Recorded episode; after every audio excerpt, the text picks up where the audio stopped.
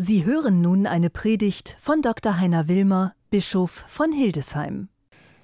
Liebe Schwestern, liebe Brüder, immer mehr Menschen, auch ich selbst, werden angesichts der großen Herausforderungen, die uns die Corona-Pandemie auferlegt, unruhiger.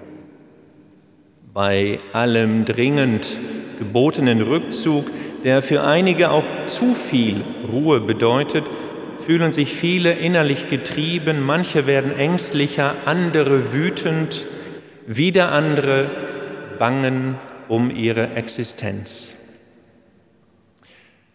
Besonders schwer ist diese Zeit für die Menschen, die sterben müssen oder liebe Angehörige verlieren.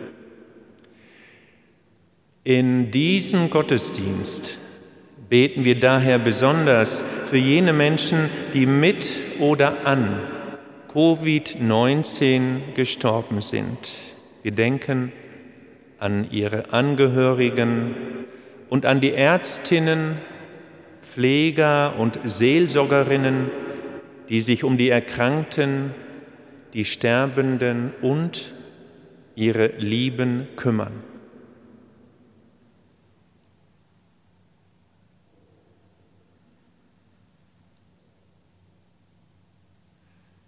Wir alle sehnen uns nach anderen Menschen, nach einer Tasse Kaffee im Café, nach einem gemütlichen Abendessen mit lieben Freunden, nach ein paar Tagen an der Nordsee oder im Harz, um den Kopf wieder frei zu bekommen. Junge Menschen wollen einfach nur unbeschwert zur Schule gehen und auch mal wieder Party machen.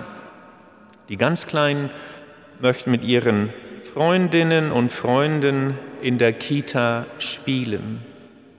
Ältere und Kranke sehnen sich nach dem Besuch ihrer Lieben.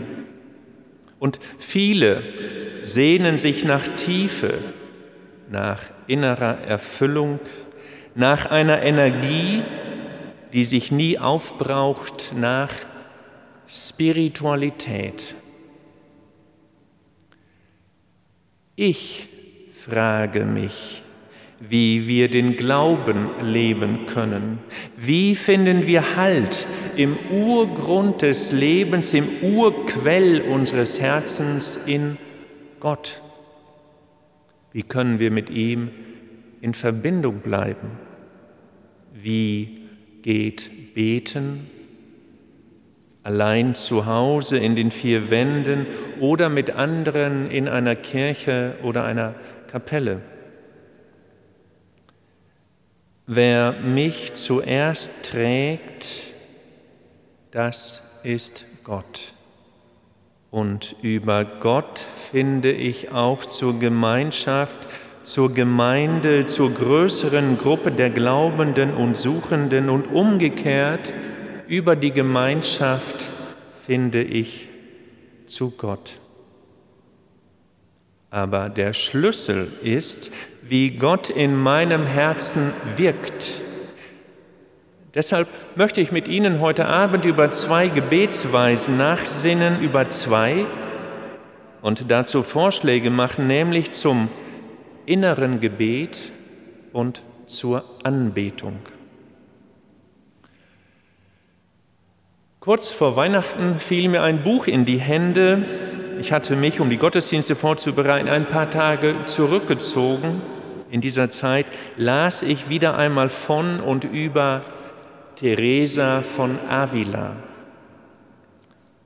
Teresa war eine Ordensfrau, die im 16. Jahrhundert in Spanien lebte. Sie stammte aus einer ursprünglich jüdischen Familie, trat in den Karmel ein und gründete später den Orden der unbeschuhten Karmelitinnen. Theresa von Avila wurde 1970 von Papst Paul VI. als erste Frau in der Geschichte zur Kirchenlehrerin ernannt. Ein Bestandteil ihrer Lehre, die, wie ich finde, sehr bodenständig und alltagstauglich ist, ist ihr Ansatz des inneren Betens. Dieses innere Beten beschreibt Theresa so. Meiner Meinung nach ist inneres Beten nichts anderes als Verweilen bei einem Freund, mit dem wir oft zusammenkommen, einfach um bei ihm zu sein, weil wir sicher wissen, dass er uns liebt. Inneres Beten als Verweilen bei einem Freund. Welch wunderbare Gedanke. Gerade jetzt. Wir sehnen uns danach nicht allein zu sein. Wir sehnen uns danach bei und mit jemandem zu sein, der uns mag und hält. Und genau das dürfen wir täglich tun. Wir können uns in unserem Alltag an die Nähe Gottes erinnern und anlehnen, wie wir das bei Freundinnen und Freunden tun. Durchatmen, ruhig werden, traurig sein, Wut ablassen, auch das. Es kann dabei hilfreich sein, unsere täglich feste, uns täglich feste Zeiten zu schenken, die wir für das innere Gebet reservieren. Während der Kaffeepause im Büro, bei der Heimfahrt im Bus, vor den Hausaufgaben, nach dem Einräumen der Spülmaschine, fünf Minuten ganz bewusst. Auszeiten zum Runterkommen, Auszeiten zum Ankommen, Auszeiten zum Heimkommen. Für Teresa von Avila kann die Begegnung mit Gott auch, wie sie sagt, zwischen den Kochtöpfen möglich sein. Mir hilft es dabei, die Augen zu schließen und mir bewusst zu machen, dass Gott da ist. Er ist um mich herum, an meiner Seite und tief in mir. Dabei kann ich Gott ansprechen, von ich zu du oder wir schweigen wie zwei Freunde und wissen, wir verstehen uns.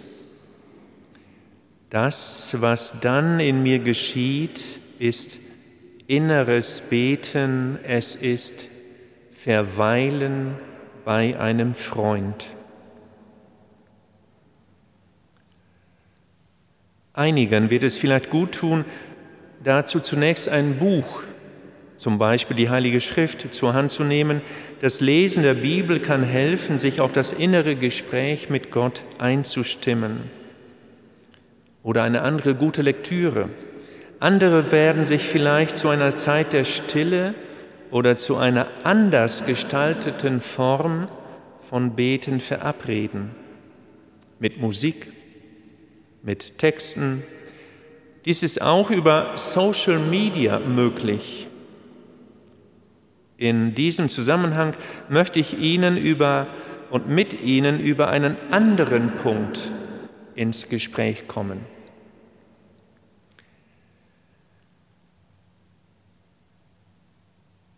Allen Gemeinden, Orden und geistlichen Gemeinschaften in unserem Bistum schlage ich vor, mit den Gremien oder anderen Engagierten und Gottsuchenden schon jetzt ernsthaft darüber nachzusinnen, die Form der Anbetung anzubieten.